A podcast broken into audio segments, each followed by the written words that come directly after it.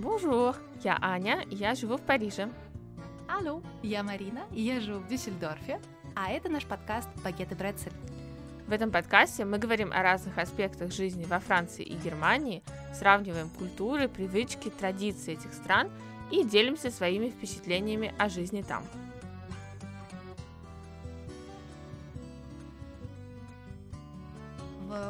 Прошлых выпусках мы много говорили о политике Франции и Германии, а, больше, конечно, про актуальную политику, про актуальные события. А, конечно же, когда мы говорим про историю, культуру и современную жизнь Франции и Германии, стоит упомянуть и про события 20 века, а именно Первую и Вторую мировые войны, потому что они очень сильно повлияли на общество, на какие-то, а, возможно, табуированные, запретные темы. И сегодня мы решили осветить то, как э, говорят или не говорят э, в наших странах, то есть во Франции и в Германии, про Первую и Вторую мировую войну. Аня, как во Франции вообще к этой теме подходят? Говорят ли про нее? Э, да, я бы сказала, что во Франции э, до сих пор, естественно, очень э, жива память этих событий, э, э, в которые Франция была, э, естественно, очень сильно вовлечена. Э, это, разумеется, э, очень широко из- изучается в школе. Да, и вот нам в России иногда кажется, что Первая мировая война, она как-то так находится в тени Второй, да, ну, по ряду событий. Э, во Франции, мне кажется, что Первая мировая война тоже изучается очень подробно, и э, э, в том числе, э, например, государственные праздники э, тоже э, отражают э, то, как французы к этому относятся, да, ну, все знают, э, что э, 8 мая отмечается в Европе, да, как э, день окончания э, Второй мировой войны, э, ну, то, что в России 9, да, э, и во Франции также э, государственным праздником является э, день окончания Первой мировой войны, 11 ноября, он так и называется, праздник перемирия, ну, то есть как бы, ну, перемирие, да, окончание, окончание войны, это тоже официальный выходной, то есть даже на уровне вот такого праздничного официального календаря эти две войны одинаково учтены, так скажем, и, соответственно, разные мероприятия на эту тему проходят.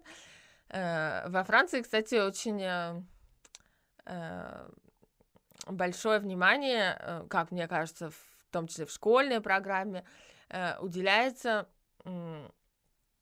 так скажем, э, человеку, да, вот в этих войнах. Э, во Франции есть даже такой специальный термин э, «les poilus». «Les poilus», то есть буквально как бы я бы это перевела, ну, вообще как бы волосатые или щетинистые или, или бородатые. И это такое специальное слово, которым называют э, солдат Первой мировой войны, э, которые сидели в, в окопах, в траншеях, и, соответственно, у них не было возможности побриться.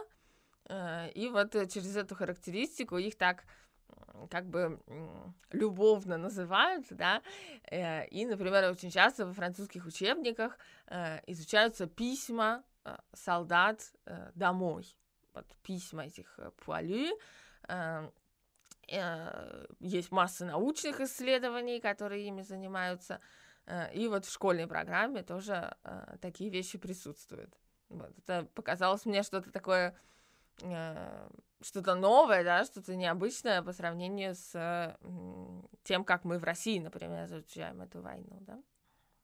Мне кажется, это прекрасный подход к изучению истории через э, человека, через, персп... через глаза и перспективу участника этих событий, не э, строгий подсчет там убито, не знаю, 10 тысяч, да, потому что 10 тысяч это просто как бы число, то есть это даже не все могут представить себе количество, условно, тел, а, когда ты читаешь историю какого-то человека, ты, четче понимаешь, что происходило в то время, а, и как бы пропускаешь через себя весь этот ужас войны.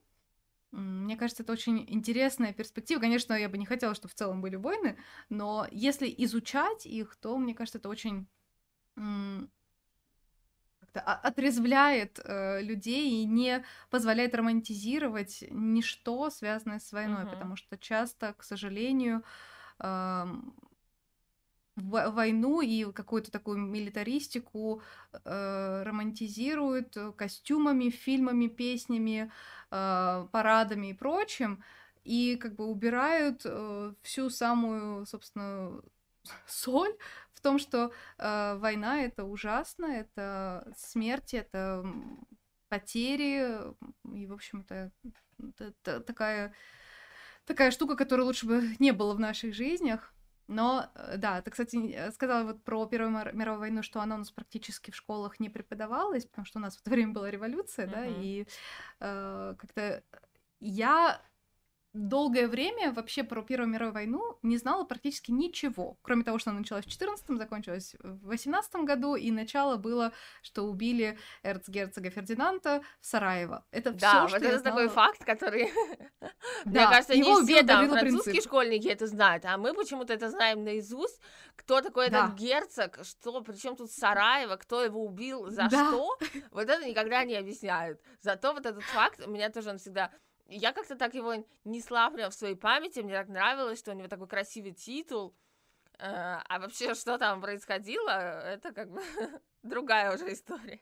Да, и поэтому, а, когда, ну, я уже рассказывала в одном из выпусков, что я закончила школу в России, потом я приехала в Германию и пошла еще раз учиться в школу в Германии, потому что в Германии полное школьное образование это 12 лет, а не 10, как в России, поэтому я еще два года училась в немецкой школе, и как раз я попала в то время, когда начали обсуждать Первую и Вторую мировую войну, и для меня было, если честно, большим удивлением, э, узнать, что причины Второй мировой войны, собственно, в исходе Первой Конечно. мировой войны. И я такая, что? как?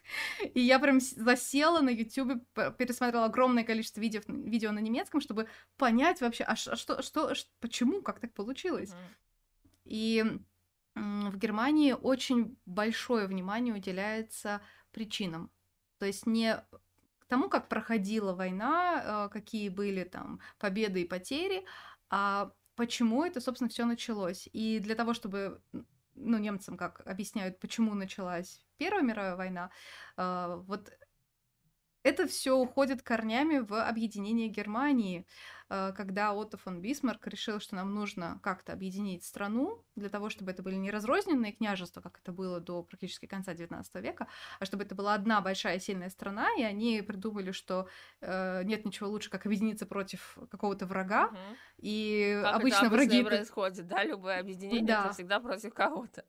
Против кого-то, и об... обычно враги это ближайшие соседи, и вот выбор пал на Францию, как на такого самого близкого соседа, с которым можно было бы э, о чем-то по поспорить. И вот это, например, я тоже не знала, когда, когда э, думала про Вторую мировую войну. Вот, поэтому, конечно, перспектива, как это изучается в Германии, про то, что какие предшествовали этому событию, э, мне кажется, тоже довольно интересным подходом для того, чтобы люди не повторяли этих ошибок. И сейчас очень много в обществе говорят про последствия Первой и Второй мировой войны, про э, те э, ужасы, которые происходили в Германии. Э, очень много Германии извиняется до сих пор перед жертвами, э, которые э, жертвами режима Гитлера. И э, если вы в Германии пройдетесь по городам, вы часто на асфальте увидите такие золотые камушки. То есть, получается, идет асфальт, и потом в асфальте золотой камень. Там обычно написано имя, фамилия и дата рождения, дата смерти. Это означает, что в доме, около которого находится этот камешек, э, жили, обычно это были евреи, э, которых э, убили. И получается, у каждого дома, где можно установить, что здесь кого-то забрали и убили, находится такой золотой камушек.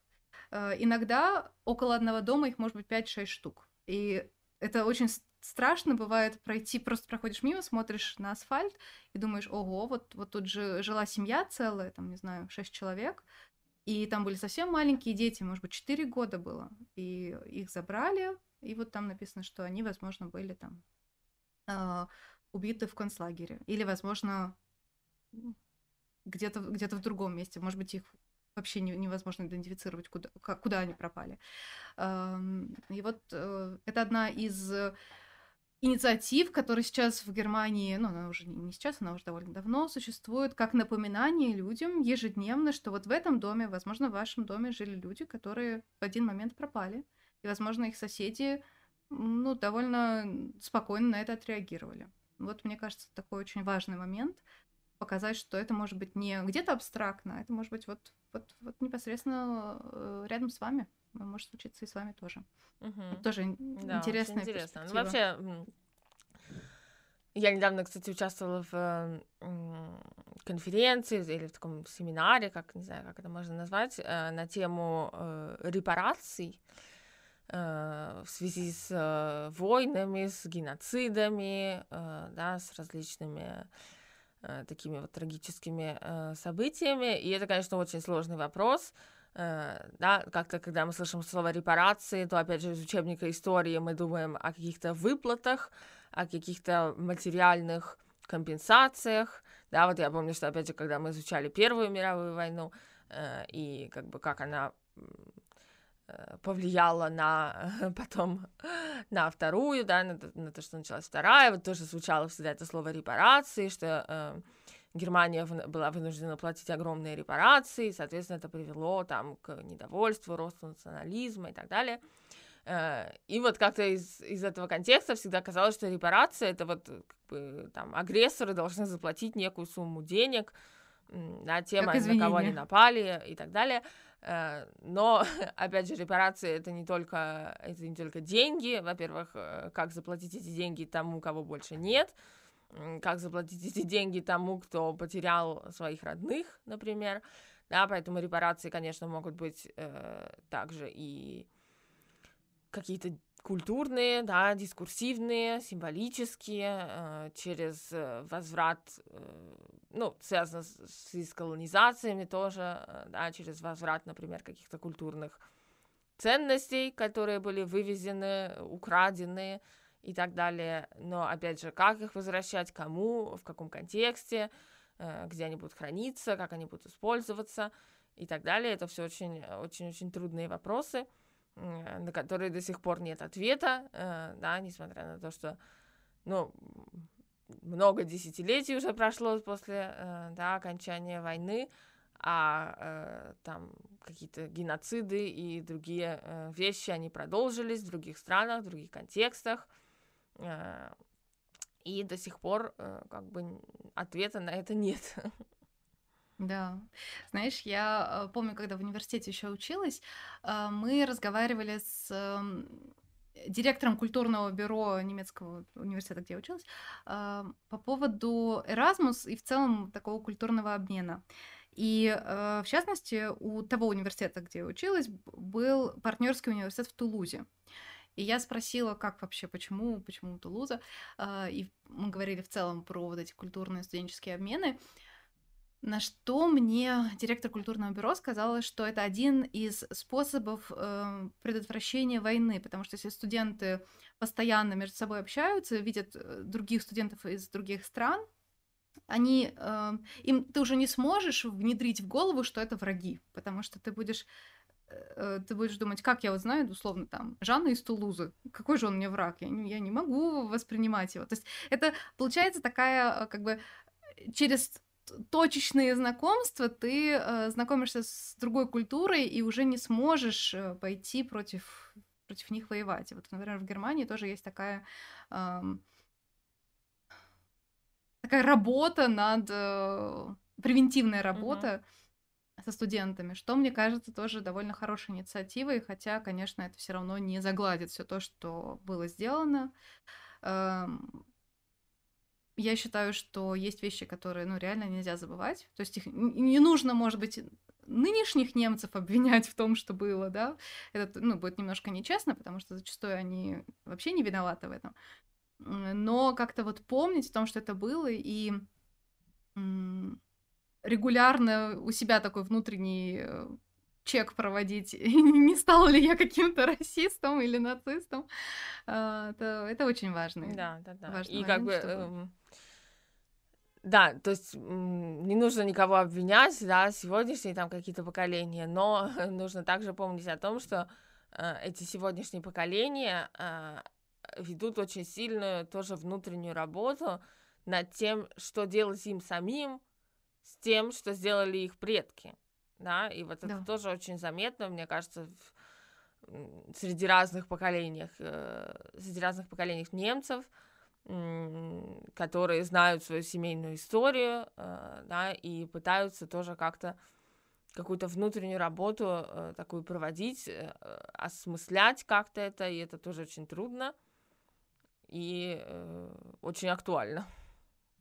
Да, кстати, знаешь, часто немцы ассоциируются с такими холодными, расчетливыми людьми, но не стоит забывать, что эм, психология и психоанализ зародились именно в немецкой среде, потому что это люди, которые очень рефлектируют, они очень много анализируют и может быть, не так эмоционально реагируют, как, э, возможно, представители других стран, но я замечаю, что немцы реально э, переживают, очень многие до сих пор очень сильно переживают, именно вот как ты сказала, э, процесс идентификации. Могу ли я себя идентифицировать со своими условно там бабушками и дедушками, которые делали то, что, ну, то, что делали. А, я же часть их, там, плоть от плоти, все такое. А, или же все-таки я совершенно другой человек, потому что я вырос в другом обществе, в, других, в другой идеологии и так далее. Я вижу у многих, даже у моего поколения, казалось бы, да, то есть это уже 3-4 поколения после войны, вижу такой немножечко кризис идентификации. Угу. Вот, и это ну, я не могу сказать, что это интересно наблюдать, но это очень необычно для меня наблюдать. А, такой вот такие размышления у совсем молодых людей, которые, может быть, даже значительно а, младше меня, лет на 10 младше меня, да, там в начале своих 20, а, и вот у них тоже бывают такие размышления. В общем, такой интересный пункт э, для разговора. Да, да, да. И, кстати, вот ты говорила про Европу, про Erasmus, и э, я хотела сказать, что, на мой взгляд, э, на разговор о, о Первой мировой войне, о Второй мировой войне э, во Франции, по крайней мере, очень сильно э, определяется э, именно европейским контекстом и основным таким достижением послевоенным считается создание Европы, конечно же. Э, да, поэтому, например, 8 мая э, там, у нас 9 называется День Победы, а во Франции он называется День Европы. Э, да, и вот европейский контекст современный, он определяет то, как и что говорят сегодня об этих войнах, и как и что говорить стало не принято. И тут я хотела упомянуть исследования, а, которые на эту тему проводились, но в частности те, которые я знаю э, лучше всего, э, это э, те анализы, которые проводила моя научная руководительница, которая занимается проблемой того, как в французских и немецких учебниках истории рассказывают про Первую мировую войну и про Вторую мировую войну. Вот. И э, один из таких, одно из таких наблюдений, которое она сделала, это то, что в современных учебниках э, истории в этих странах, как во Франции, так и в Германии, э, стало не принято э, конкретно указывать на, э, так скажем, э, зачинщиков, участников и так далее. То есть авторы учебников, сознательно или бессознательно, стараются избегать каждый раз говорить о том, что это вот там немецкие войска или французские войска, mm-hmm. или там э, Германия начала войну, или вот что-то такое. То есть иногда создается такое впечатление, что война, ну, как будто началась сама собой, как некая такая природная катастрофа. И как бы она это объясняет как раз-таки тем, что э, в современном европейском контексте, где Франция и Германия оказались как раз-таки такими европейскими друзьями, да, и столпами немножко Евросоюза, а, повторять вот этот вот дискурс, э, да, где эти две страны э, представлены как враги, э, соперники, там, агрессор, жертвы и так далее, э, это э, да, говорить э, таким образом об этих событиях, что труднее и труднее. Поэтому вольно или невольно используются какие-то такие стратегии, которые позволяют не напоминать каждый раз э, о том, вот, да, какие, какие были плохие отношения между этими странами, э, ну, просто потому что сегодня вот э, другая ситуация, уже другие, другие отношения и э, другие, другие контексты. Это вот тоже интересно. Ну, то есть это не к тому, что как-то история так преподается, чтобы забыть, кто на кого напал, да, а это речь о том, Конечно. что... Э, не развивать дальше да, какую-то вражду. что актуальная угу. ситуация, она тоже э, влияет на то, как мы говорим об истории и э, какое направление мы хотим этой истории придать. Да. Угу. Да, ты вот сейчас заговорила про учебники. Эм, я, например, несколько лет назад взяла в руки учебник по истории, обычно немецкий, школьный, и заметила, что э, там, например, вся глава, весь параграф, посвященный э, там, больше, чем одна э, глава, посвященный истории национал-социализма и тому, как это все началось, как это все пришло. Э, там есть многие фотографии, э, например, э, Гитлера с его сторонниками или каких-то э, заседаний, и также есть э, фотографии символики. Э, свастика в Германии запрещена. Э, параграф 86 пункт А Уголовного кодекса Германии э, запрещено использование любых э, экстремистских э, символов и знаков. Э, до трех лет тюрьмы э, за это грозит. И в школе в учебнике, вот, например, нарисован вот, э, или э, размещена фотография с плакатом, где есть свастика, и сверху красным э, надпись «Verboten» запрещено. То есть тебе показывают, как это выглядело, но сразу же идет это в, в связке с знаком, что это запрещено. Uh, то же самое с uh, символами uh, СС, наверняка все знают э, вот эти вот отряды. У них такие, как две молнии э, буквы С. Это тоже запрещенный знак, и э, в школе об этом тоже рассказывают, что да, это вот так вот выглядело, вы должны знать, как это выглядело, но вы ни в каких ситуациях не, должно, не должны это использовать.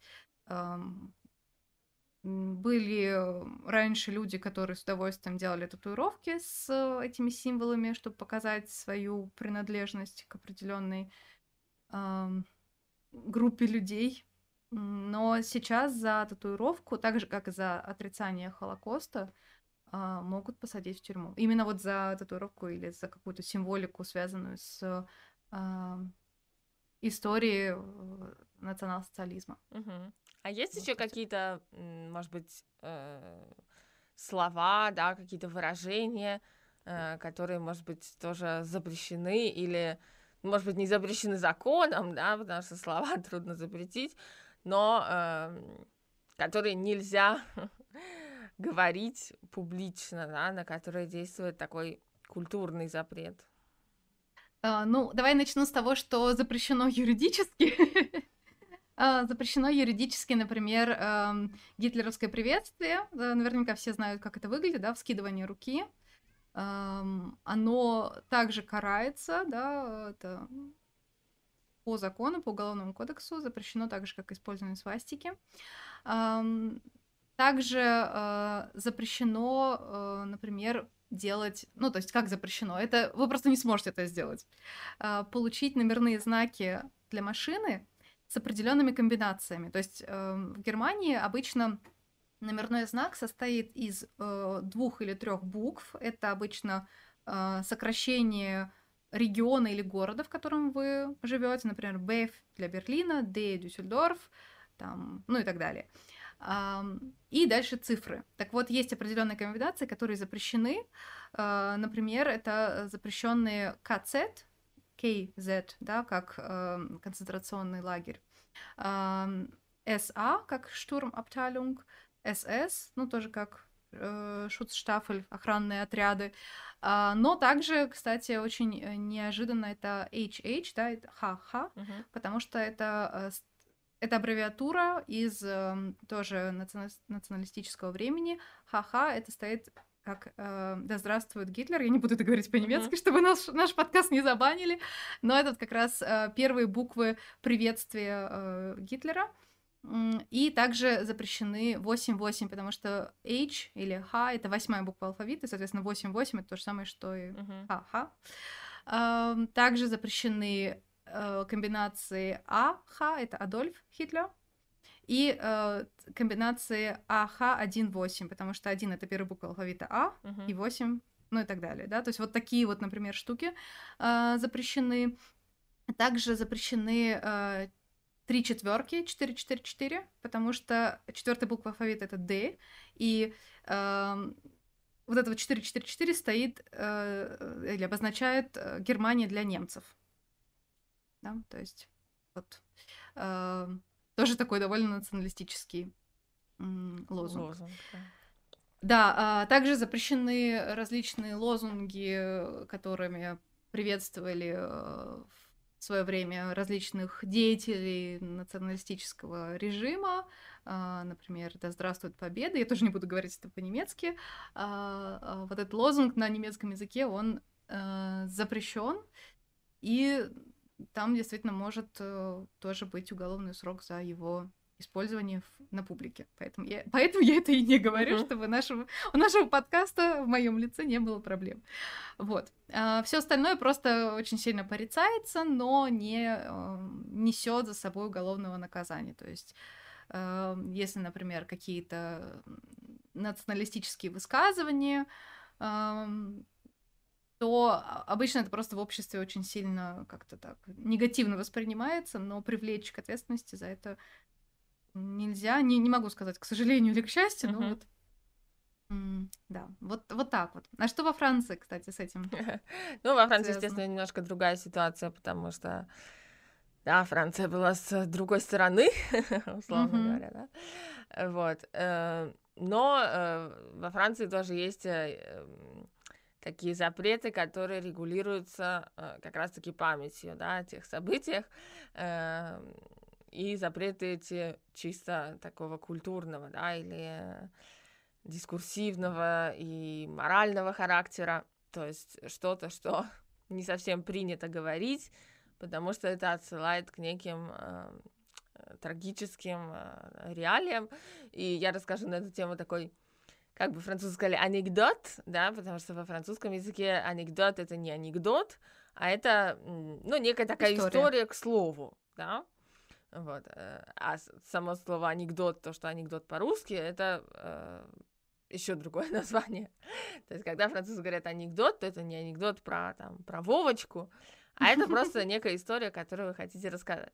Так вот, мой анекдот, э, он про то, как однажды на работе у нас э, одна из моих коллег, не француженка, э, что-то говорила про, там, про свою диссертацию или про какой-то другой проект, и э, упомянула э, такую вещь, что ну, нужно принять какое-то окончательное решение. И тут повисла такая пауза, и э, другие там коллеги сказали ей потихонечку, что лучше так не говорить, потому что, ну, по-французски окончательное решение это la décision finale, и вот эта вот синтагма э, décision finale э, отсылает как раз-таки к э, риторике нацистов и к тому, как они считали, ну, про то, как они э, характеризовали, условно говоря, истребление евреев э, да, как э, финальное решение или окончательное решение еврейского вопроса. Да, поэтому в каком бы контексте вы это не употребляли, во Франции э, «la décision finale» звучит всегда не к месту. вот это то, что я узнала на таком личном опыте. Э, вот. И, э, ну, вот эта девушка, она тоже этого не знала, и вот коллеги ей объяснили, что э, во французской среде э, у этого выражения вот такая вот коннотация. Да, интересно. Я не уверена, что в Германии есть такая коннотация у фразы «окончательное решение». Мне кажется, что нет. Но, возможно, меня поправят в комментариях, как-то я сейчас не могу четко сказать по этому вопросу. Но э, к запретным и таким нежелательным фразам это, например, всякие э, лозунги типа «работа освобождает». Это вот этот лозунг на немецком языке висел над всеми концлагерями. Этот лозунг тоже, конечно, крайне нежелательно говорить в обществе. Ну вот прям крайне нежелательно. Вот. Кстати, в Германии э, практически во всех э, концентрационных лагерях сейчас сделаны музей, туда можно приехать и посмотреть, как, как все было устроено. И я была э, на экскурсии в двух э, концентрационных лагерях, и, честно говоря, могу сказать, что это... Я человек впечатлительный, эмоциональный, поэтому если вы такой же эмоциональный человек, вы потом долго не сможете спать, поэтому подумайте дважды, стоит ли вам такое э, место посещать потому что там, конечно, экскурсии проводят немцы, и они очень подробно рассказывают, как все происходило, что, например, были линии, за которых нельзя было заступать, и если эм, не хочу говорить заключенные, жертвы, да, жертвы концлагеря переступали эту линию, их тут же расстреливали, и многие сознательно переступали вот эту вот определенную линию для того, чтобы их расстреляли, потому что они не могли выносить э, вот те зверства, с которыми они столкнулись там. Вот. И очень часто, вот, например, в Бухенвальд, э, концентрационный лагерь Бухенвальд, эм, там сохранили все бараки в том виде, в котором они были.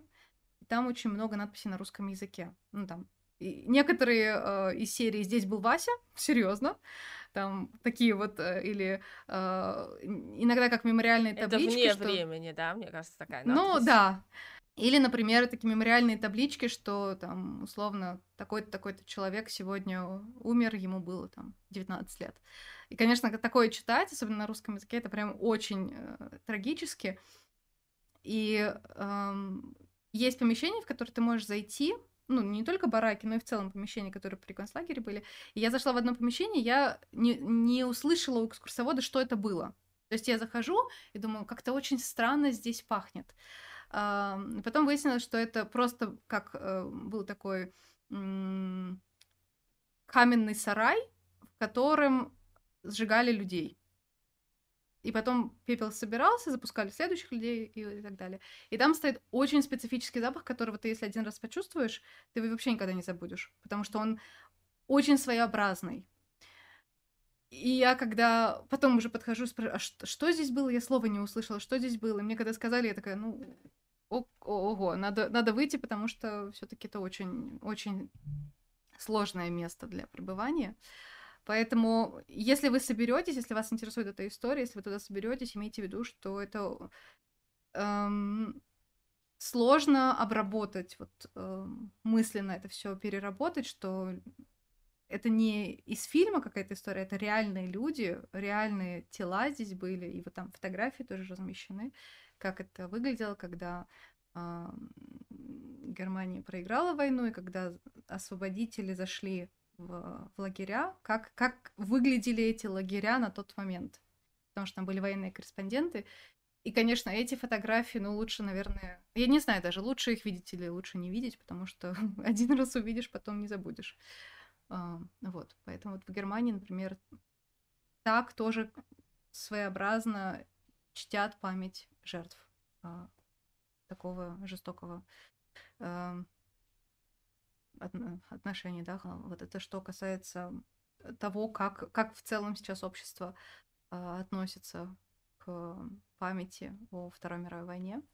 А, кстати, про Первую мировую войну, сейчас, чтобы немножечко разбавить этот, этот грустный момент, хотя это тоже немножко грустно, в Первую мировую войну появились пластические хирурги. То есть вот то, что у нас сейчас есть пластическая хирургия, это последствия Первой мировой войны, потому что люди были настолько покалечены новыми орудиями, что хирурги решали, что же делать с этими искалеченными лицами. И э, Первая и Вторая мировая война дала такой толчок развитию пластической хирургии, и сейчас мы уже забыли про то, что э, изначально эта пластическая хирургия имела непосредственно целью э, помочь человеку снова как бы ресоциализироваться в обществе, да, чтобы хоть как-то свою внешность улучшить для э, ментального здоровья. А, сейчас, конечно, это больше такое, как ну, не знаю, не у всех, но у многих, мне кажется, как развлечение больше, да, там сделать себе что-то, э, улучшить внешность. Но вот э, такие неочевидные последствия, да, то, что у нас есть пластическая хирургия. Так что да, мы сегодня затронули, конечно, очень э, тяжелую тему, но когда, когда-то ее нужно было затронуть. Я очень надеюсь, что мы не обидели никого в этом выпуске. Если, если вдруг что-то было сказано не так, напишите нам, пожалуйста. Нам интересно узнать и другие тоже перспективы. Да. И я надеюсь, что в мире войн когда-нибудь больше не будет. Вы слушали подкаст «Багет и Бретцель». Подписывайтесь на нас на удобной вам платформе. Пишите комментарии и до новых встреч! В этом выпуске была использована музыка Ильи Труханова. Над выпуском работали звукорежиссеры Даниил Орлов и Дмитрий Баженов.